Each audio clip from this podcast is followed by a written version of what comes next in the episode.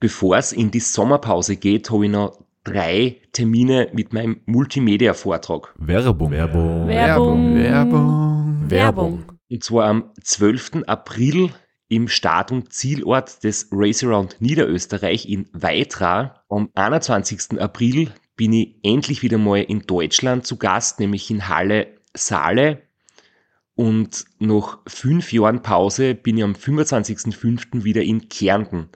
Und zwar in der Artbox in St. Gertraud bei Franschach. Es gibt ein paar Highlights vom Race Across America, Einblicke in meinen 24-Stunden-Rekord und natürlich ganz viel Anekdoten, teilweise auch sehr lustige, aus meinen beiden Teilnahmen beim Transcontinental Race. Wir haben sicher auch Zeit zum Plaudern, zum ein bisschen Fachsimpeln und gemeinsam einen schönen Abend zu genießen. Ihr findet alle Infos, alle Termine auf meiner Website auf www.christophstrasser.at. Dort gibt's auch die Links und die Möglichkeit, Tickets zu kaufen. Bis bald. Werbung. Werbung. Werbung. Werbung. Werbung Ende. Podcastwerkstatt. Herzlich willkommen bei Sitzfleisch dem Podcast, wo der Lukas jetzt einmal den Druck erhöht hat. mit Christoph Strasser. Und Florian Kaschitzer.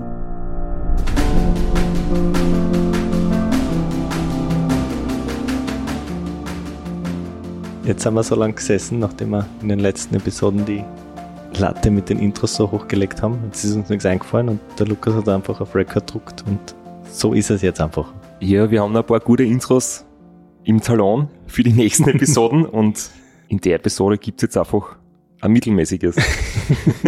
Das musst du jetzt sagen nach der letzten. Aber es geht heute wieder weiter mit unserer ausführlichen Berichterstattung und Erzählung vom Transcontinental Race, dem längsten und wahrscheinlich renommiertesten unsupported Langstreckenrennen quer durch Europa. Wir sind stehen geblieben kurz vor Checkpoint 3 in Montenegro und werden heute weiter erzählen. Und die letzte Folge hat ja den Titel bekommen, die Aufholjagd.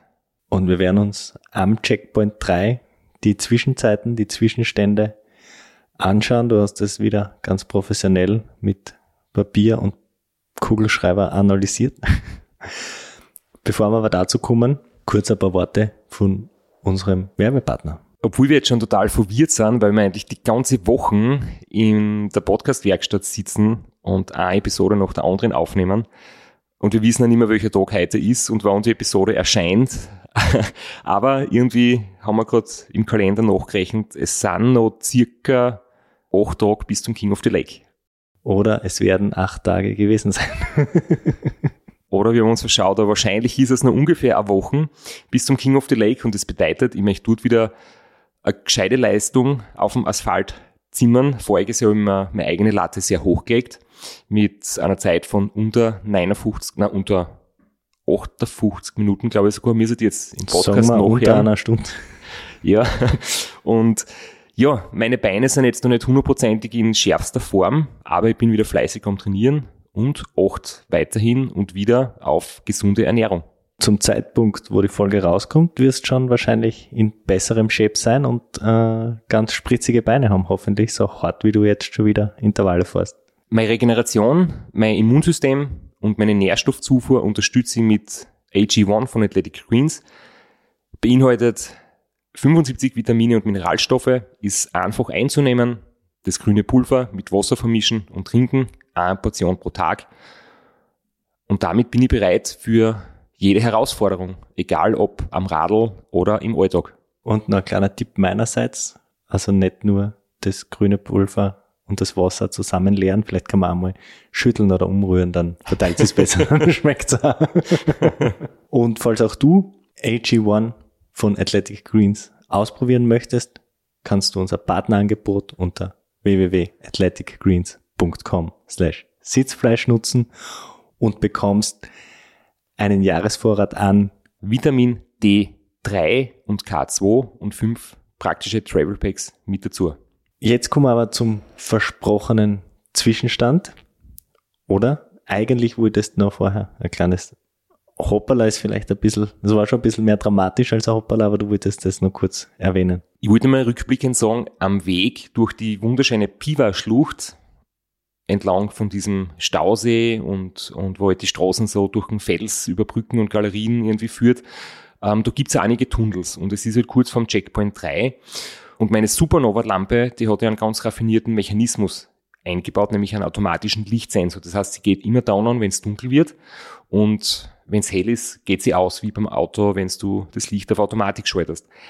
Weil allerdings mein Aero-Aufleger und die Ärmlinge, die ich da so ganz äh, hässlich herumgewickelt habe und äh, die Handyhalterung und so weiter am Lenker oben halt so viel Schatten werfen, ist quasi das Licht tagsüber ganz oft eingegangen, obwohl ich es nicht wollte. Und jetzt hat es natürlich, einerseits nimmst du den Strom weg vom USB-Ladegerät und es kostet ein paar Watt Leistung. Und jetzt habe ich einfach immer tagsüber den Stecker gezogen, unten am Dynamo, damit das Licht nicht gegen mein Will angehen kann, was ich grundsätzlich mh, hm, passt, aber es hat ja den Zweck, wenn du in einen Tunnel einfahrst, dass es halt auch angeht. Und das war echt, echt eine ganz blöde Situation. Zum Beispiel im Gavia-Boss habe ich gewusst, dass es einen unbeleichten Tunnel gibt, aber in der Schlucht, die kenne ich nicht, habe ich das nicht gewusst und ich bin leicht bergab mit 50, 60 kmh gefahren und plötzlich kommt nach einer Kurve wie aus dem Nichts ein Tunnel und der war stockfinster und ich bin so eingefahren, habe irgendwie noch natürlich gebremst, aber ich habe irgendwie gemerkt, hey, wenn da jetzt eine Kurve kommt, ich habe eigentlich schon mit mir selber abgeschlossen, ich habe gewusst, es wird jetzt demnächst in zwei Sekunden wird's einen Clasher machen und ich werde links oder rechts an der Tunnelwand bicken. Und im letzten Moment bin ich irgendwie stehen geblieben und wie ich dann das Licht eingeschaltet habe, habe ich gesehen, ich war, naja, Mm, einen halben Meter oder so von der Tunnelwand noch seitlich weg. Also wenn ich fünf Meter später zum Stehen kommen wäre, dann wäre ich wirklich an der Tunnelwand äh, touchiert. Und es ist überhaupt nichts passiert, aber es war halt echt so ein Schreckmoment. Und da habe ich mir wieder gedacht, okay, ähm, dieser Mechanismus vom Licht, das automatisch angeht, ist eigentlich schon echt sinnvoll. Und das mit dem Kabel abstecken war wahrscheinlich nicht meine beste Idee. Und auch wenn sie jetzt Supernova nicht freut, dass sie da vielleicht jetzt so, das einfach so offen erzähle, das war ja nicht ihr Fehler, das war mein eigener Fehler. Und falls jemand anderer die gleich grandiose Idee hat wie ich, vielleicht zuerst drüber nachdenken, ob das echt so gescheit ist. Und die Ärmlinge vielleicht in der Trikottasche verstauen. Naja, da waren Seven Days Croissants drinnen. die, da war kein Platz mehr. Und ich habe ja dann meine, meine Beinlinge und mein Thermaltrikot immer hinten auf der Tasche außen herumgewickelt und nur mit so Gummibänder befestigt. Da habe ich von euch immer hämische Kommentare gekriegt, wie, wie ja, unprofessionell das ausschaut. Aber das hat auch den Grund gehabt, dass es halt trocknet. Weil in der Tasche drinnen hat es nicht mehr so gut gekrochen. Alles feucht und alles angespitzt und wenn du dann noch was dazu gibst, wird es nicht besser. Aber fast schon wurscht. Wahrscheinlich. Außer das Salz fängt dann zum Kleben an an den nassen Sachen. Und außerdem gibt's kein Medienteam, oder? Es wird niemand einen Film produzieren. Es hat nur ganz selten einen Fotografen gegeben bei den Checkpoints. Das heißt, es hat niemand gesehen, wenn ich schlecht ausschaue. Und das haben wir in der letzten oder vorletzten oder vor, vor, vorletzten Episode mit dem Style-Verbrechen auch schon besprochen. Wobei es von dem ja einen Videobeweis gibt. Aber jetzt kommen wir endlich zum Checkpoint. Äh, vielleicht kurz zur Erinnerung der letzte Checkpoint, du hattest neun Stunden Rückstand und warst auf Platz neun, acht, fünf, sieben, sieben. Fast richtig. Irgendwo in der Gegend, jedenfalls einstellig, neun Stunden Rückstand. Wie hat's ausgeschaut bei Checkpoint 3? Was haben deine Analysen da ergeben? Vom geografischen her ist beim Checkpoint 3 vielleicht noch speziell, dass es wieder so eine kleine Sackgasse ist. Also wenn man von Norden kommt, ähm, wo eben der Ulrich, der Adam und ich äh, gefahren sind, äh, fährst du quasi schon Einfahrtparcours vorbei zum Checkpoint, dann wieder Retour und danach beginnt der Anstieg der verpflichtend ist, nämlich der Parcours über den Turmidor-Park. Und jetzt ist es eben so, wenn du zum Checkpoint hinfährst, kann sein, dass du jemand anderen siehst, der gerade vom Checkpoint wegfährt. Und ich habe mir eingebildet, dass ich vor mir einen Radfahrer sehe, der gerade den Berg nach oben fährt, die Serpentinen, und dass der sehr knapp vor mir sein müsste.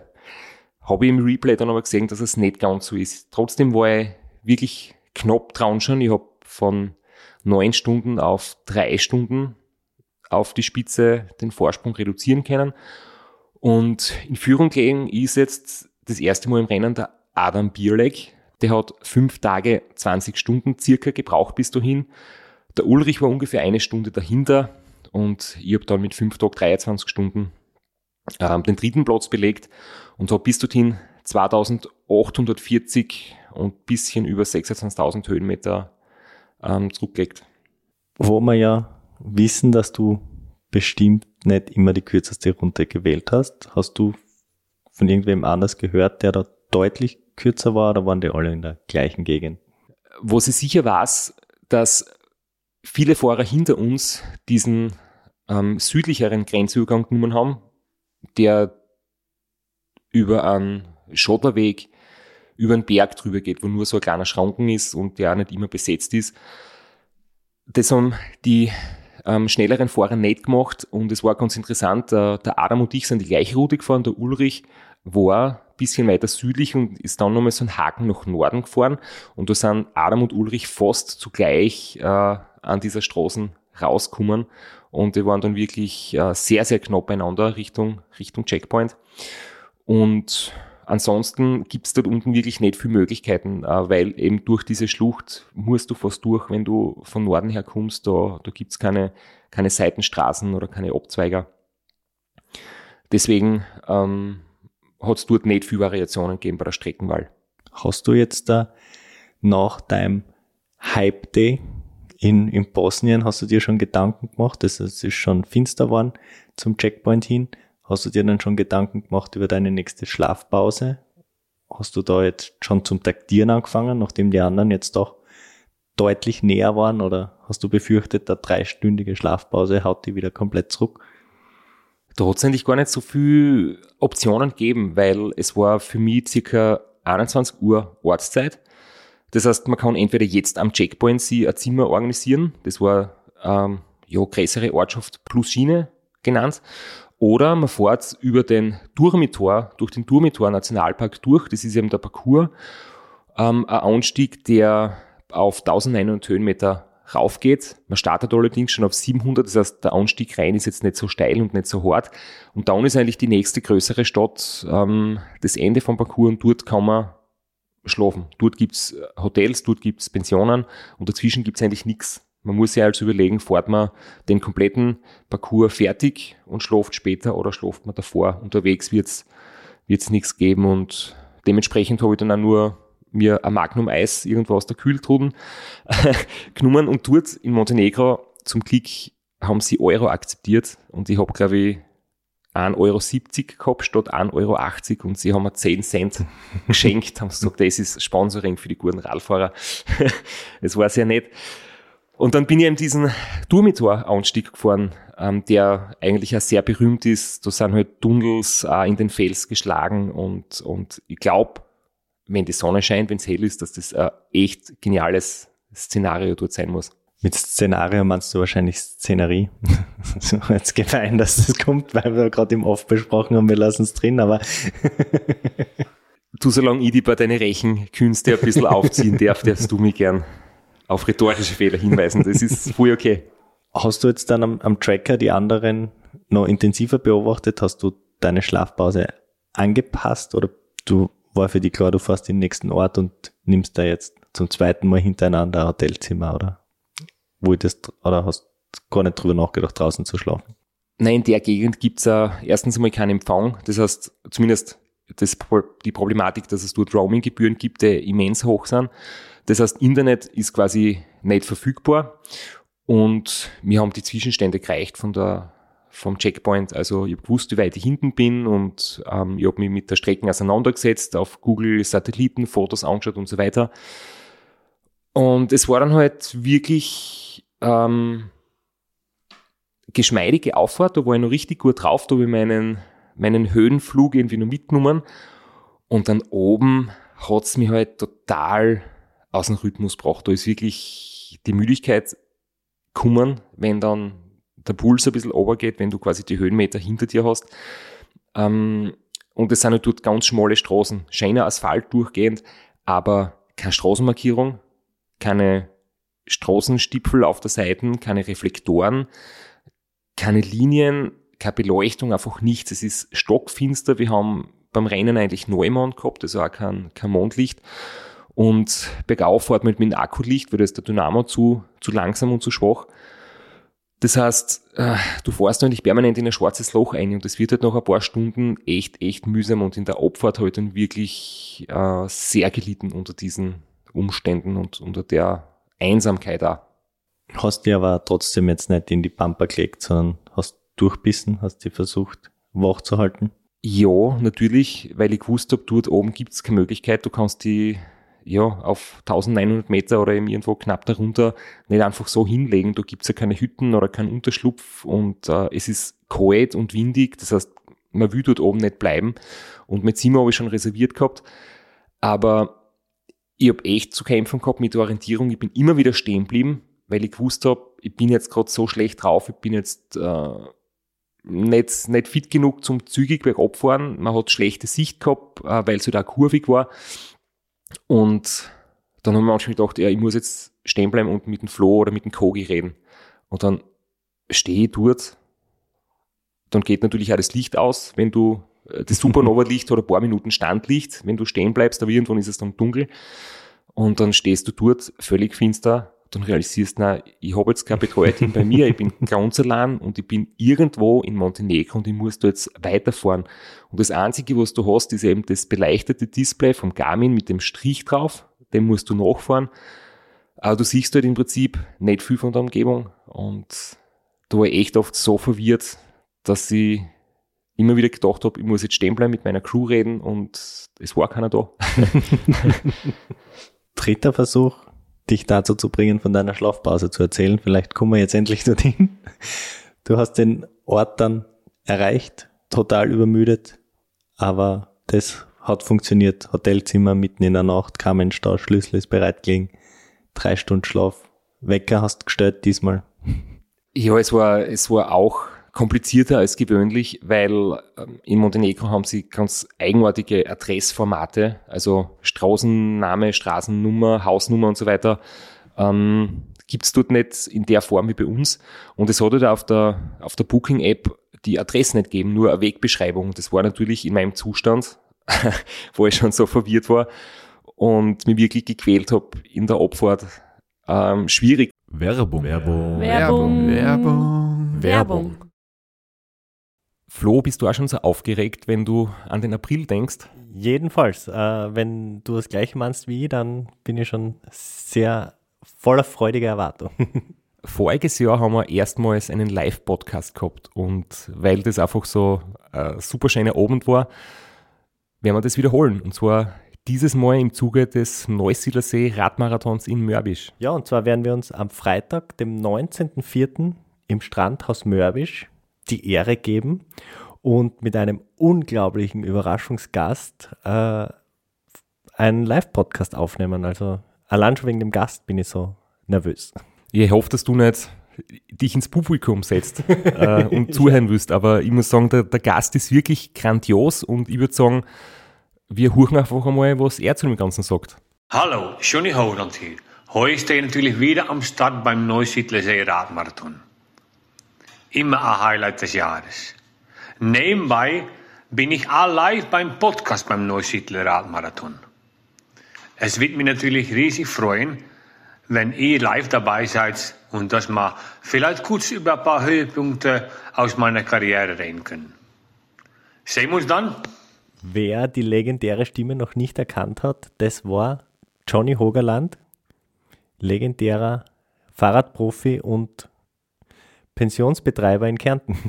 Ja, und noch unter anderem dreimaliger Teilnahme oder Finish bei der Tour de France, jetzt auch im, in der Radmarathon-Szene sehr erfolgreich und sehr umtriebig. Und ja, wir freuen uns sehr, dass wir mit ihm äh, den Abend gestalten können. Und natürlich haben wir auch was zu gewinnen. Und zwar gibt es für zwei Personen jeweils ein Ticket und einen Startplatz für entweder Zeitfahren oder Radmarathon. Zeitfahren ist am Samstag, Radmarathon am Sonntag. Das heißt, es sind zwei Tickets, zwei Startplätze und gewinnen tun die, die folgende Frage richtig beantworten. Wie viele Tage ist Johnny Hogerland bei der Tour de France 2011 im rot-weiß gepunkteten Bergtrikot unterwegs gewesen? Schickt uns eine E-Mail an sitzfleisch.christophstrasser.at. Wir freuen uns auf eure Teilnahme, wir freuen uns auf äh, den Live-Podcast im Strandhaus und vor allem auf unsere Teilnahme, weil wir beide haben auch eine Startnummer und werden Samstag beim Zeitfahren dabei sein. Ja, und werden uns wieder mal mit den Besten der Szene messen. Du wahrscheinlich ein bisschen kompetitiver als ich, aber ich freue mich immer wieder, wenn ich mir aufs Zeitfahrrad setzen kann. Heuer bin ich ohne Scheibe am Start, weil du meine Scheibe ja verkauft hast. Vielleicht können wir nur in der Leihgeschäft einfällen. Werbung. Werbung. Werbung. Werbung. Werbung Ende. Und ich habe dann halt in Zabeljak einfach nicht gleich dorthin gefunden und habe dann ja in der Stadt halt einfach Einheimische gefragt, ob sie diese Pension kennen, ob sie meinen Weg sagen können. Weil das ist auch was, was halt bei dem Rennmodus erlaubt ist. Du darfst halt Einheimische Passanten ganz mal fragen, ob sie dir quasi Adresse sagen können oder so. Ist ja so gesehen ein Public Resource, steht ja jedem zur Verfügung. Genau, kann jeder, ja jeder machen. Jeder kann Einheimische fragen. Und zum Glück hat es dort äh, junge Leute gegeben, du warst schon äh, nach Mitternacht und die haben mit dem Smartphone gezückt sofort alles voll modern, super Englisch kennen. Und der hat mir dann gesagt, dass ich 300 Meter geradeaus und dann links, rechts, links und dann quasi zur, zur Unterkunft. Aber auch dort war es dann ein bisschen schwierig, weil die haben nur Bargeld akzeptiert. Natürlich war keiner mehr dort. Ich habe den Schlüssel gehabt, habe mich ins Bett gelegt, habe wieder drei Stunden geschlafen, mit, mit Wecker hat alles funktioniert. Aber am nächsten Tag halt noch einmal in die Stadt fahren, Bankomat, Geld abheben, zurückfahren, Geld auf den Tisch legen, zusperren und, und weiterfahren. Das war ein bisschen eine Prozedur. Man kann sich das auch im, im Real Life sehr gut anschauen. Das schaut sehr, sehr lustig aus, dein, deine Wege durch die Stadt. Ja, so ein kleiner Wollknäuel in Sabeljacke, genau. Das Replay sowieso, wir dann jetzt immer nehmen, aufnehmen, eigentlich mitschauen und du erzählen sie so viele Geschichten immer wieder, wenn man was in Erinnerung hat und man sieht es dann schwarz auf weiß am Replay, wird das alles wieder lebendig. Das ist echt spannend. Zwei Tage hintereinander Hotel, der feine Herr, aber wie ist der gegangen? Es ist ja immer das Aufstehen die schwierigste Phase, vor allem allein. Ganz genau. Und ich habe da aus meinen unzähligen Audioaufnahmen am Handy ein paar Sachen ausgesucht, die da jetzt genau herpassen. Und zwar einerseits so ein kleiner Rückblick auf gestern, wo ich eigentlich den ganzen Tag im Höhenflug unterwegs war durch Bosnien. Und danach kommt eine Szene, wo ich dann eigentlich in der Früh in Montenegro aufgestanden bin und weiterfahre. Und da war ich gar nicht gut drauf, weil ich halt den gestrigen Tag wahnsinnig gemerkt habe, mir jetzt alles ziemlich weh dann und ich habe rückblickend den gestrigen Tag ganz anders empfunden. Also, wenn man sich die zwei Sachen jetzt anhört, sieht man einfach den Unterschied zwischen, wie erlebst du was jetzt im Moment und wie wirkt es dann vielleicht am nächsten Tag aus. Weil mir gerade langweilig ist und ich mich selber beschäftigen will und es von gestern noch so eine coole Geschichte gibt, äh, nehme ich das jetzt einfach auf und erzähle mir die Geschichte selber. Äh, gefährlich ist immer, wenn man in eine Tankstelle geht und was kauft, was man nicht kennt. Der größte Fehler ist zum Beispiel Eistee zuckerfrei oder Cola Zero oder so ein Schwachsinn. Und ich gehe halt rein, nimm so ein Eistee-Ding, versuche das zu lesen, ist aber nicht Englisch drauf. Es war irgendwo in, äh, in äh, Kroatien oder kurz vor Bosnien. Und äh, denke mir, okay, was wie tue ich da jetzt? Keine Symbole, nix. Dann habe ich ihn, ihn äh, Verkäufer gefragt, uh, sorry, do you speak English? Er gesagt, yes, a little bit. Uh, do you know if uh, there is sugar in it, in the iced tea, or just the, the chemical sweet stuff? Oh, mister, there is a lot of sugar in it. He said, oh, that's good, that's exactly what I need. Yeah, there is so much sugar you can ride the bike all day. Oh yes, that's what I want. I take another bottle. Und äh, ja, dann bin ich mit zwei Flaschen Eistee wieder ausgespaziert, bin tatsächlich den ganzen Tag Radl gefahren und muss sagen, bis auf die 10, denen taucht es glaube ich nicht, kann ich nur sagen, Zucker ist echt eine Droge, wenn man im Alltag verwendet. Aber wenn du am Radl sitzt und sowieso Gewicht verlierst die ganze Zeit, äh, nicht so schlecht. Und man fährt wirklich gut, wenn man sich viel rein hat.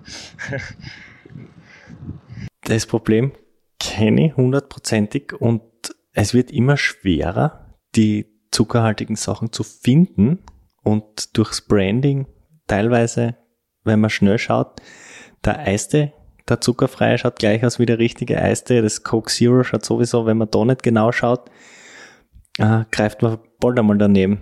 Äh, ich kenne das, kenn das Problem. Ich habe es auch schon ein paar Mal erlebt, wenn es nach einer harten Trainingseinheit irgendwie so für die letzten 50 Kilometer am Heimweg, ähm, mir ist es passiert beim Trainingslager in, in Spanien, und dann stehst du an der Tankstelle und denkst dir jetzt, ich brauche jetzt irgendwo eine Cola, damit ich heimkomme. Und dann im Nachhinein kommst du drauf, das war Cola Zero, du hast einen fürchterlichen Hunger hast, gleich wie vorher. ganz, ganz schlimm. Ja, und leider auf das, was man sich immer verlassen kann, aufs gute alte Mountain Dew, das kriegst du ja bei uns fast nirgends, aber da hast du dann Zucker für, für drei Halbtage, sage ich jetzt einmal. Vielleicht ist man deswegen beim Ram so schnell unterwegs. Zumindest im, am Beifahrersitz auszuführen. Aber jetzt, jetzt suchen wir uns noch die, den zweiten Einspieler an vom, äh, vom Aufstehen in Montenegro nach diesem starken, kilometerreichen und schnellen Tag. So, guten Morgen. Ich schaue übrigens auch nicht mehr gut aus, falls das irgendwer vermutet. Ähm, ich habe heute jetzt wieder drei Stunden pennt, es ist später geworden, weil ich so spät ins Hotel bin. Gestern war echt ein arger Tag, viel lang, viel bergig. Regen, Wind, Verkehr, Höhenmeter. Und ja, die Burschen sind jetzt vor mir wieder auf der Strecke. Ich weiß nicht, wie weit ich jetzt wieder zurück bin in der Nacht, aber die Tendenz stimmt, die kommt ziemlich nah zu mir und da muss jetzt draufbleiben. Und ja, ich habe jetzt gerade versucht, mir ein bisschen was runterzuladen, habe genau eine Nachricht eingesprochen und jetzt bin ich schon wieder dahin und das Internet ist schon wieder fort. Schönen Tag, ciao dabei. Es war zwar ein Hype-Tag, aber du bist trotzdem smart geblieben und hast auf dein Wattmesser geschaut und hast nicht überpaced. Trotzdem hast du dann da in der Früh das Gefühl gehabt, du bezahlst den Preis für einen guten, schnellen Tag. Der vorige Tag war vor allem sehr lang, da bin ich 24 Stunden eigentlich wirklich gefahren und zwar nicht überpaced, das geht da in der Phase des Rennens gar nicht mehr. Also da kann man jetzt nicht mehr Wattwerte treten, die wahnsinnig hoch sind, aber trotzdem, ähm, der Tag war, war wirklich hart. Und man spürt es halt nicht, wenn man gerade auf seiner Welle dahin surft, sondern immer erst, wenn man von der Welle abgestiegen ist und am nächsten Tag wieder versucht, in den Rhythmus zu kommen. Und da habe ich schon echt zu kämpfen gehabt. Schwere Fiers und äh, schwere Augenlider. Aber zum Glück ist es jetzt so, dass man Montenegro erstens als sehr schönes Land wirklich erlebt und zweitens, äh, es dauert auch nicht so lang, man ist dann recht bald wieder draußen und es geht dann auch schon wieder bergig weiter zum Grenzübergang nach Serbien. Da steigt schon wieder ordentlich und da kommt man dann auch recht gut wieder in den Rhythmus, wenn man, wenn der Puls wieder steigt bergauf. Und hast du nicht gemerkt, wie der Eiste ausgeschaut hat, weil äh, erstens könnten die uns natürlich jetzt da Geld hinterherwerfen, nachdem wir den so hypen. Und zweitens, den kriegst du wahrscheinlich äh, in den anderen Ländern auch noch. ja, aber Montenegro war ganz witzig. Also irgendwie ist dann doch jedes Land anders und in Montenegro habe ich irgendwie nichts Wirkliches zum Einkaufen gefunden und war nicht tragisch, weil ich nach ein paar Stunden wieder draußen war. Aber das eine Mal bin ich wirklich zu einer Tankstelle gefahren und du dort genau ein Sandwich geben. Also nicht die Anzahl der Sorten, sondern die Menge eins. Dort ein Stück von den dreieckigen, fürchterlich schmeckenden, eingepackten Sandwiches geben. Das war dann halt mein, mein Kraftfrühstück mit, mit viel Zucker im Getränk drinnen. Du hast das angesprochen, es steigt, es wird welliger. Äh, das hilft zum Wachwerden, äh, weil der Puls einfach ein bisschen aufgeht beim Bergauffahren. Was stand denn überhaupt, jetzt abgesehen von viel Zucker und äh, grausigen Sandwiches, am Menüplan für den Tag? Was war so das grobe Ziel? Wieder 22 bis 24 Stunden Radfahren, aber äh, was hast du auf der Strecke vorgenommen? In Serbien habe ich es wieder so gemacht wie, wie öfters, dass ich verschiedene Routenoptionen mir zurechtgelegt habe. Ähm, es war Sonntag, es war in der Früh und da habe ich halt noch nicht genau gewusst, wie der Verkehr sein wird. Ist da vielleicht weniger Verkehr, weil kein Berufsverkehr, weniger LKWs oder ist vielleicht mehr Verkehr, weil halt Wochenendausflüge stattfinden oder so. Und dann habe ich halt schon gemerkt, dass ich eigentlich auf den großen Straßen bleiben kann, dass es nicht so schlimm ist mit dem Verkehr. Und Ziel war halt einfach, so weit wie es geht, durch Serbien komplett durchzufahren Richtung rumänische Grenze. Da haben wir dann das letzte Stück, da sind dann, wie ich schlussendlich gesehen habe, eh alle an der gleichen Strecke unterwegs gewesen, entlang der Donau gefahren, die letzten 100 Kilometer. Und ja, Serbien ist halt wellig und habe ich eigentlich nicht viel gewusst im Vorfeld, was da auf mich zukommt, richtig. Dann ist natürlich auch schwierig, dass man sich die, die Tagesziele gut setzt. Aber ich habe im Schnitt immer noch, ich denke, über 500 Kilometer pro Tag gehabt und ich wollte halt schauen, dass ich den Schnitt so, so hoch wie, möglich halte. Und natürlich habe ich einfach als Wettkämpfer gedacht, äh, vielleicht schaffe ich es heute, die zwei vor mir einzuholen. Du hast ja aufgrund der exorbitanten Roaming-Gebühren und weil deine Datensim in deinem Handy nicht funktioniert hat, keinen Blick für einen Tracker gehabt. Du hast wahrscheinlich im Hotel kurz WLAN gehabt und da mal kurz nachgeschaut. Aber ansonsten im Blindflug unterwegs und wenn du irgendwo ein rotes Rücklicht gesehen hast oder vielleicht ein Radlfahrer, hat er das einen Schub gegeben, hast gedacht, jetzt ist es soweit. Ja, man findet dort keinen Radlfahrer. Also ich habe den ganzen Tag keinen Radlfahrer gesehen, außer äh, einen, der ein Dotwatcher war und der an der Strecke gewesen ist und, und mich besucht hat. Aber ansonsten war da halt im Endeffekt den ganzen Tag dann irgendwann mehr Verkehr und mehr Verkehr. Aber trotzdem so, dass es noch funktioniert hat, auf der, auf der Straße zu bleiben, ohne die Umfahrung zu nehmen. Und da habe ich dann schon mit mir selbst ein bisschen gehadert, weil ich eigentlich immer gesagt habe, ich möchte die großen Straßen vermeiden, aus Sicherheitsgründen. Und ich habe eigentlich nicht vor, dass ich, wenn dann das Rennen spannend wird oder wenn ich mich vorn befinde, dass ich dann irgendwie unsichere Sachen mache.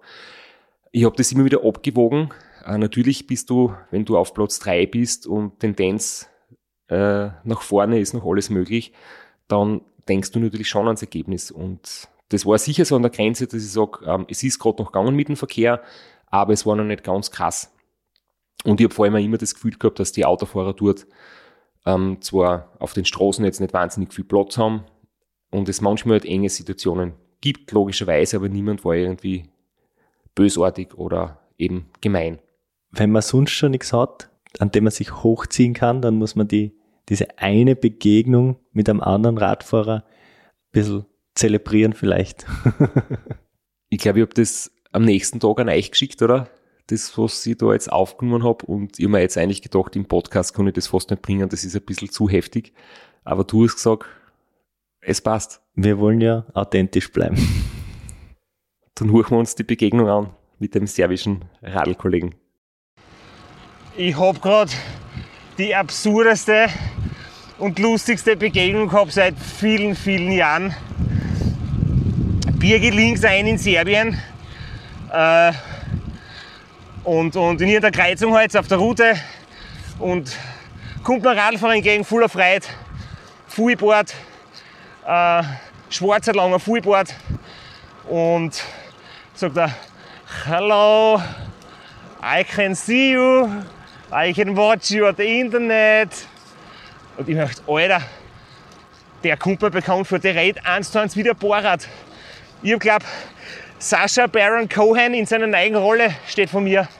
Bohrrad am Rennradl. Und dann hat er eins zu eins geredet, ich glaube, es ist im Film. Hat er gefragt, do you have a big uh, ham, chain, chain uh, you mean a big chain ring? Yes. Oh no, I, I use a 46 and a 33 chain ring.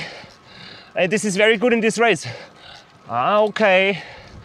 And uh, do you think you can catch Ulrich? Und ich habe gesagt, uh? Ulrich is very strong. I try to catch him, but uh, it's very tough. I hope so. Yes, I think you can do it because you are so strong. You are a fantastic motherfucking crazy guy. dann haben wir halt ein bisschen weitergeredet, aber ich habe die ganze Zeit gedacht, das gibt's nicht. Der Harvey ist so witzig. Und der hat tatsächlich in Ulrich kein von anderen Rennen. Der ist selber auch schon mal so langes Radrennen gefahren. Jetzt ist er Ultraläufer, hat er gesagt. Er hat gesagt, I am not good in running, but uh, good enough for the Serbian motherfuckers. So I'm Serbian champion in 24 hours. ja.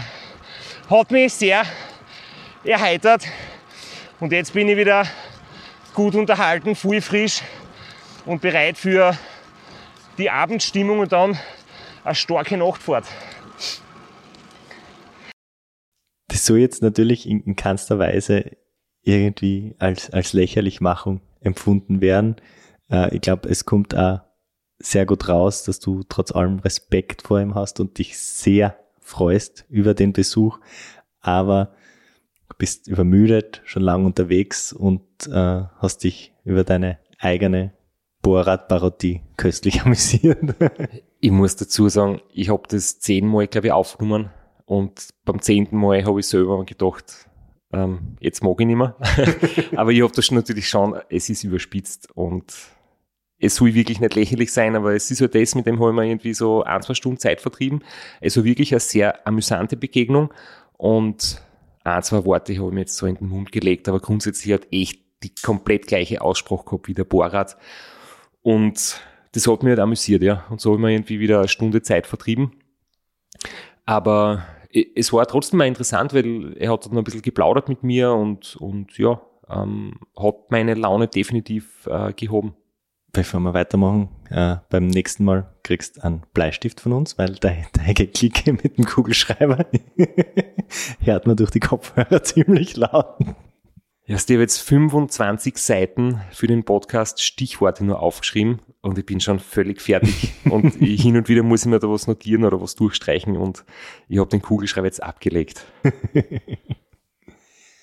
Wie weit war es dann noch zur Grenze oder zumindest bis zur Donau, wo dann sich herausgestellt hat, dass die Passage, die letzten 100 Kilometer zur rumänischen Grenze alle gleich gefahren sind. Das, was direkt nach dieser Begegnung gekommen ist, war ein Moment, den ich mir vor dem Rennen schon sehnsüchtig herbeigesehnt habe, nämlich ein Badesee. Da hat es die Ortschaft gegeben, Kragujevac. Und da war ein großer Badesee, zumindest auf der Karte. Und das war halt der Moment, wo ich mir gedacht habe, für diesen See habe ich meine Badehosen mit.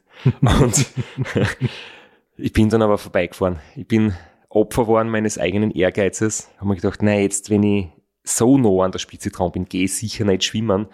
Und dann bin ich weitergefahren Richtung Donau. Äh, es waren dann dort zwischendurch schlechte Straßen. Grundsätzlich war es in Serbien eigentlich ganz angenehm, muss ich sagen. Da habe ich von anderen Teilnehmerinnen und Teilnehmern im Nachhinein auch gehört, dass Serbien als sehr schlimm empfunden haben von den Straßen und vom Verkehr her. Ähm, ich habe nur dort eine Passage gehabt mit einige ja, Schlaglöcher und, und ein bisschen schlechten Asphalt, aber dann irgendwann, kurz vor Mitternacht, ähm, habe ich dann tatsächlich so die Donau erreicht und bin dann eingebogen.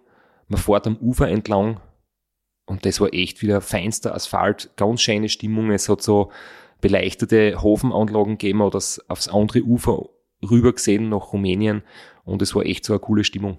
Die Donau wird ab jetzt ein Protagonist werden, glaube ich, in unserer, in unseren nächsten Folgen, weil äh, da werden sie noch Dramen abspielen, so ein bisschen Foreshadowing machen. Und äh, wie bist du dann über die Donau nach Rumänien gekommen eigentlich? Oder fließt die Donau nach Rumänien und du fährst dort den Grenzübergang? Wie schaut das dort aus? Die Donau ist durchgehender Grenzfluss von Rumänien. Zuerst hat halt Serbien und danach Bulgarien jeweils das andere Ufer.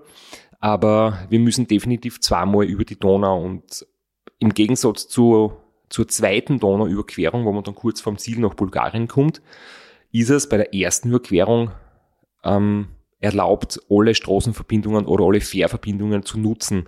Allerdings gibt es dort wirklich ganz, ganz wenig Optionen. Es gibt eine Handvoll Brücken ähm, über die Donau von ganz Rumänien aus gesehen und auch nicht so richtig viel Fährverbindungen und wie sie herausgestellt hat, haben wirklich fast alle Teilnehmer die gleiche Brücke dann genutzt, um von Serbien nach Rumänien rüberzukommen. Das sogenannte Iron Gate, also das eiserne Tor. Ähm, und weiter im Norden hätte es da eine Fährverbindung gegeben, wo man vielleicht sagen kann, okay, mal 20 Minuten Pause oder so.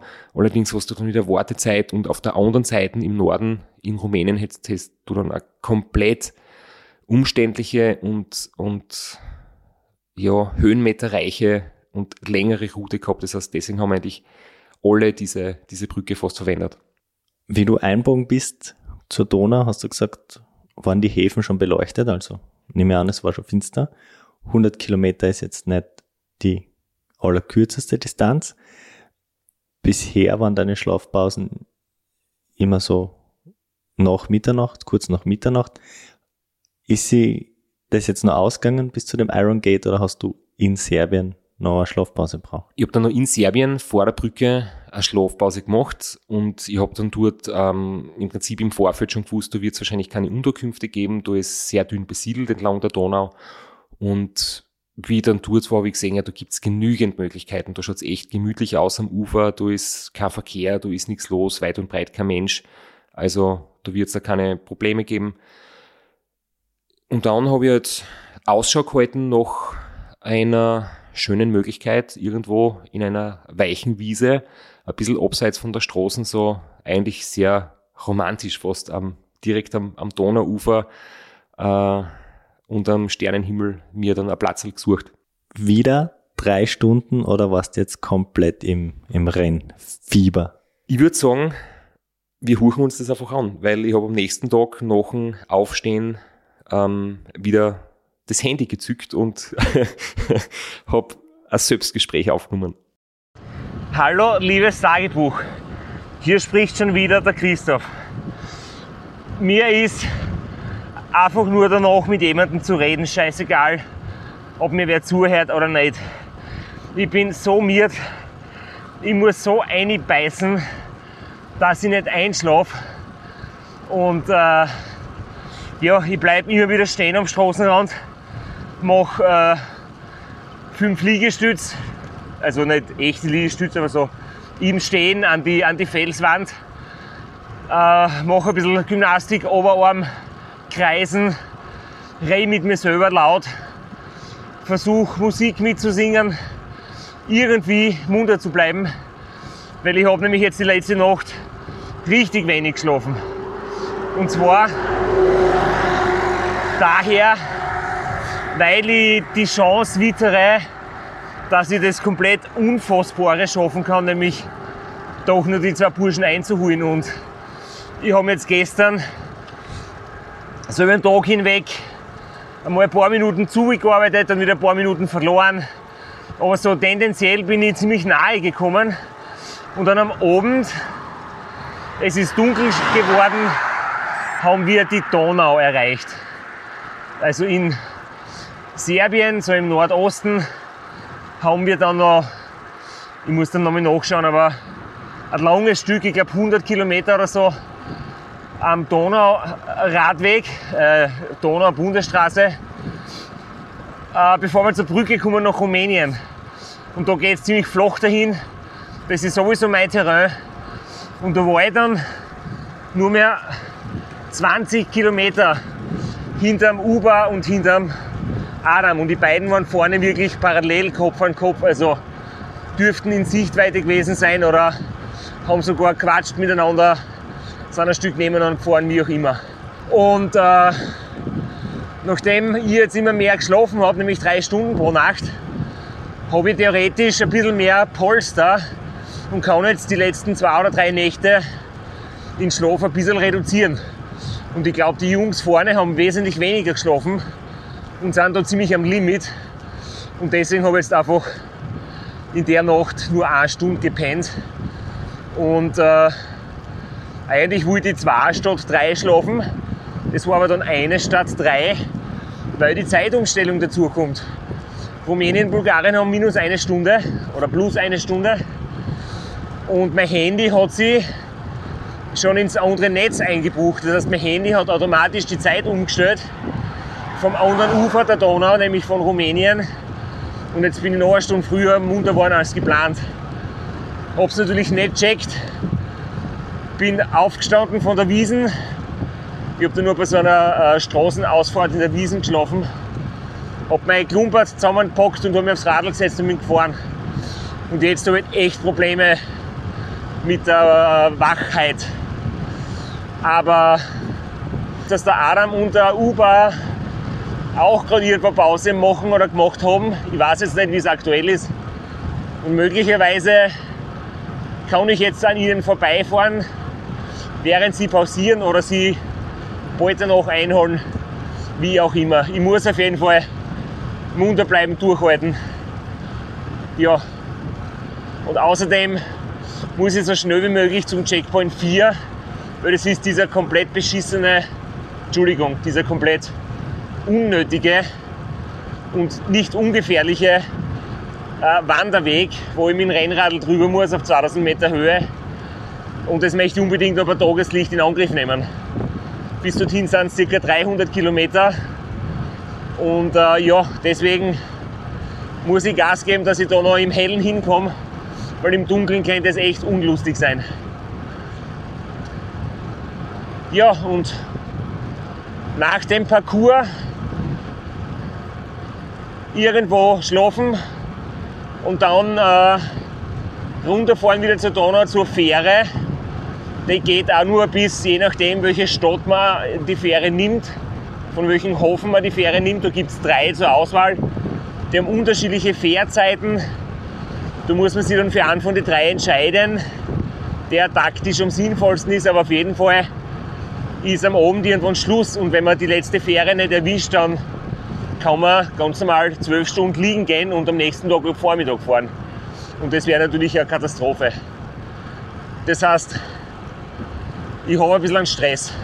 Also, gehen wir.